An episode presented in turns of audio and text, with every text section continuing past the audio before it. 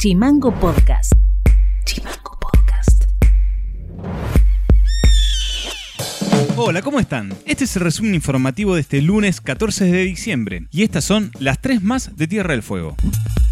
El presidente Alberto Fernández visitará Río Grande el próximo 21 de diciembre en el marco del programa nacional Capitales Alternas. Se espera que en esa visita el mandatario anuncie la prórroga del régimen de promoción industrial.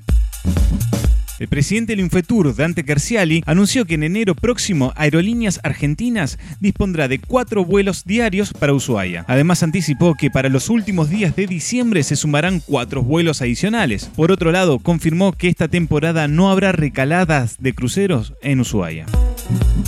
El 18 de diciembre la empresa Mirgor cerraría las plantas para la salida vacacional. Sin embargo, no hay fecha de regreso y crece la incertidumbre de la continuidad laboral de los trabajadores. El delegado Ángel Gordillo explicó que van a caer alrededor de 1.200 contratos. Para los operarios no son vacaciones porque no saben qué es lo que va a pasar el año que viene, no se pueden ir a ningún lado y no tienen previsibilidad.